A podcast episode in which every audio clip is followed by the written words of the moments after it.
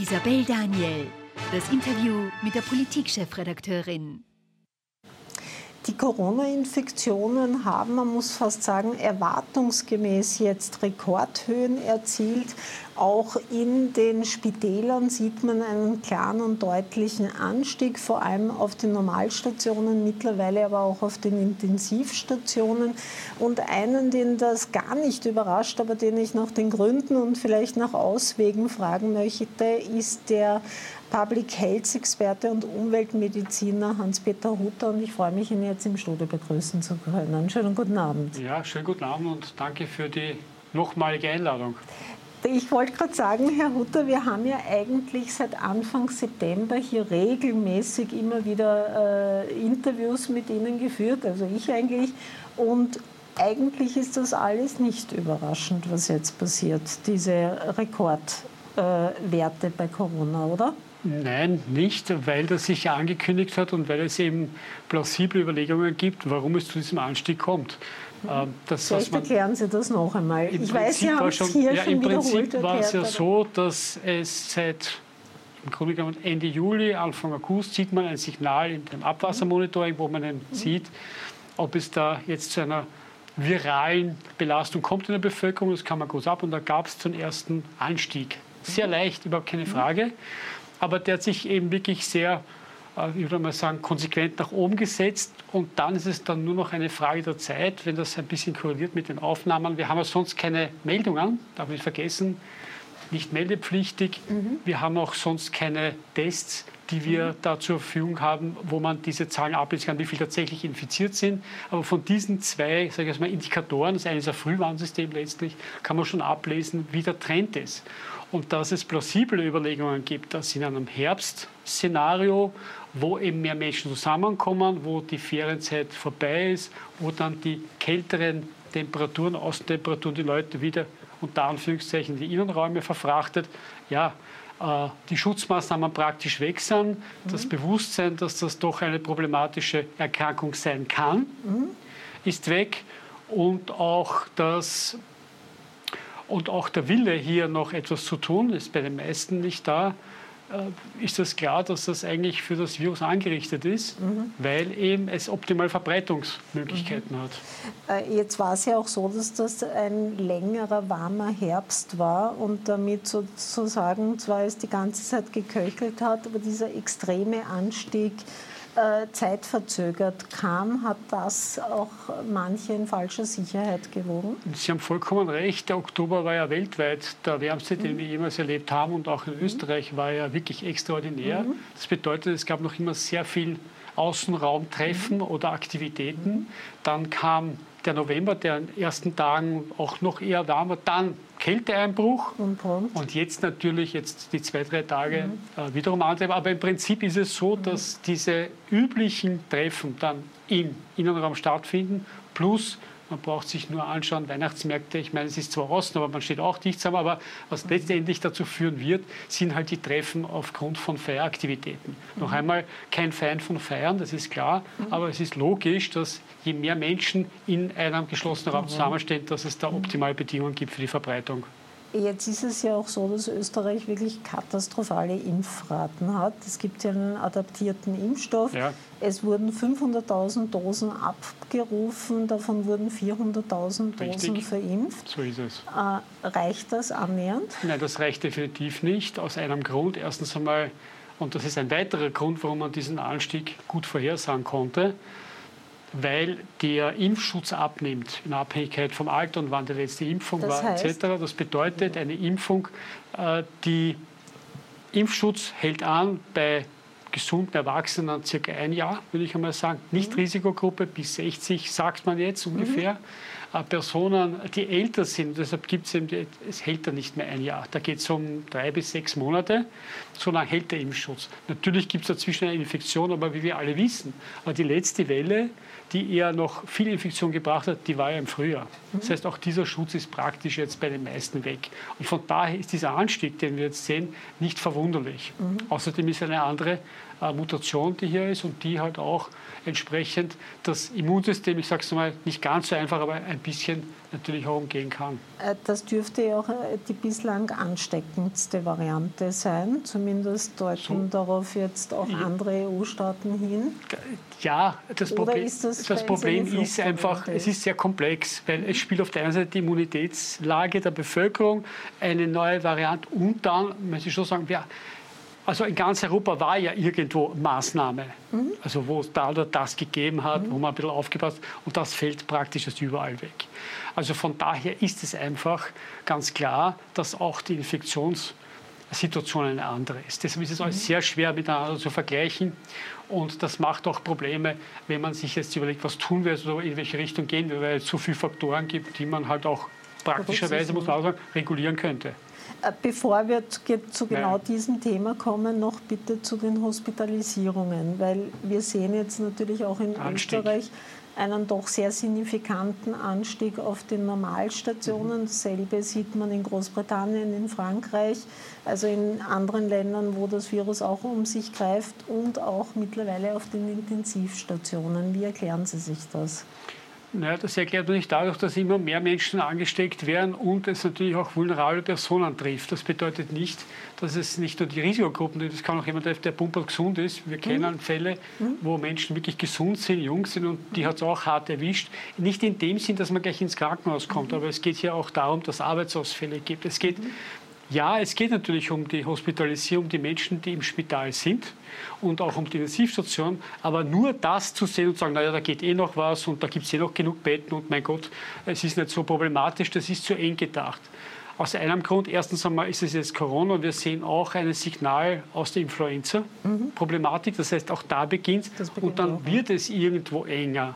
Und da geht es bitte nicht nur um, naja, dass sie nicht überlastet, belastet sind, aber das ist eh ihr Job. Bitte, das ist ein Personal, das ohne dies schon längere Zeit unter diesem Druck steht. Das ist eine einmal. Das andere ist, ja, es geht auch um das Personal dort, aber es geht auch um unsere Gesellschaft und die Funktionsfähigkeit. Das muss man schon sagen. Wenn dann dort eine Pädagogin ausfällt, dort ein Pädagoge, Kindergruppen zusammengelegt werden, dann dort ein Arbeitsplatz wiederum nicht besetzt, muss ja irgendwer das abarbeiten. Es geht um eine Umverteilung der Arbeitslast. Also das verstehe ich auch nicht, warum das nicht mehr Thema wird. Mhm.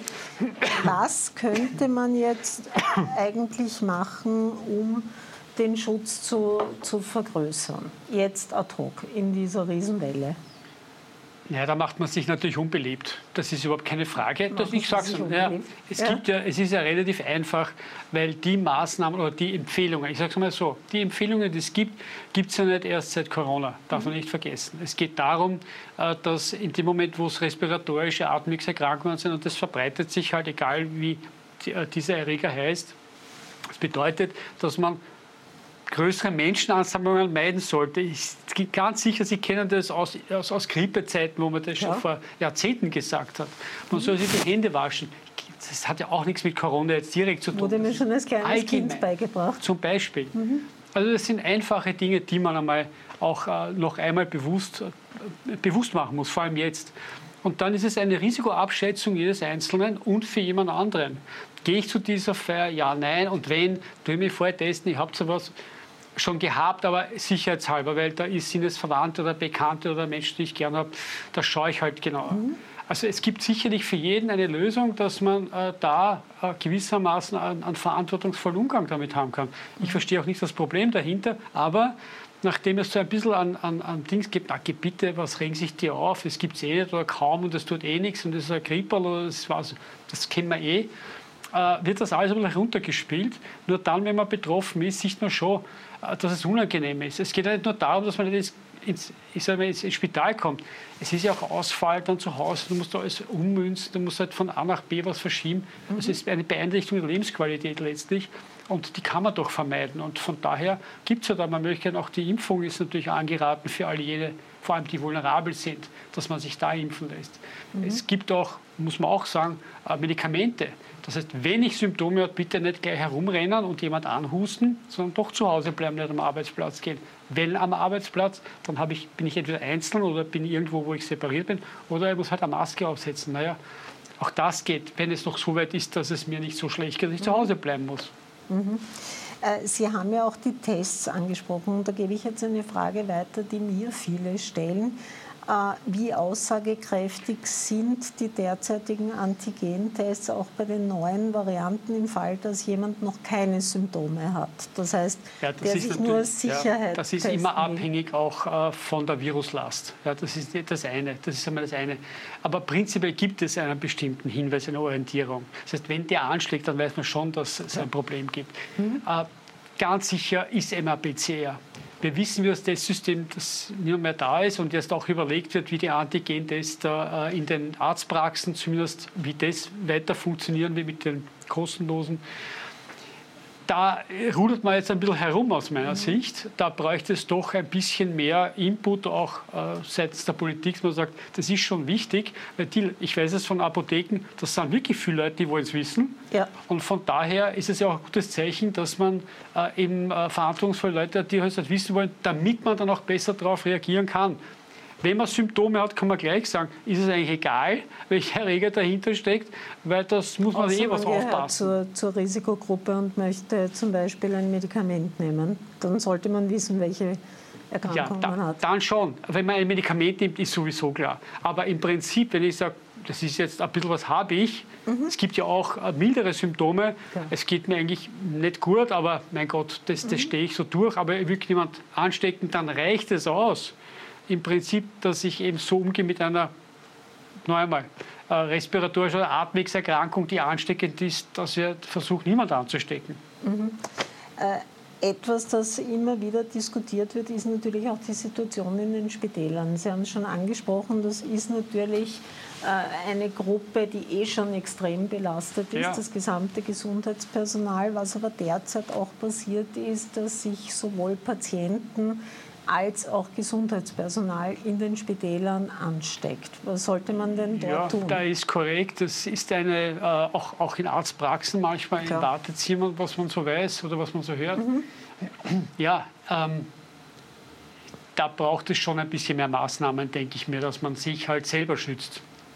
Aber würden Sie, würden Sie in diesen Bereichen die Masken, FFP2-Masken wieder einführen?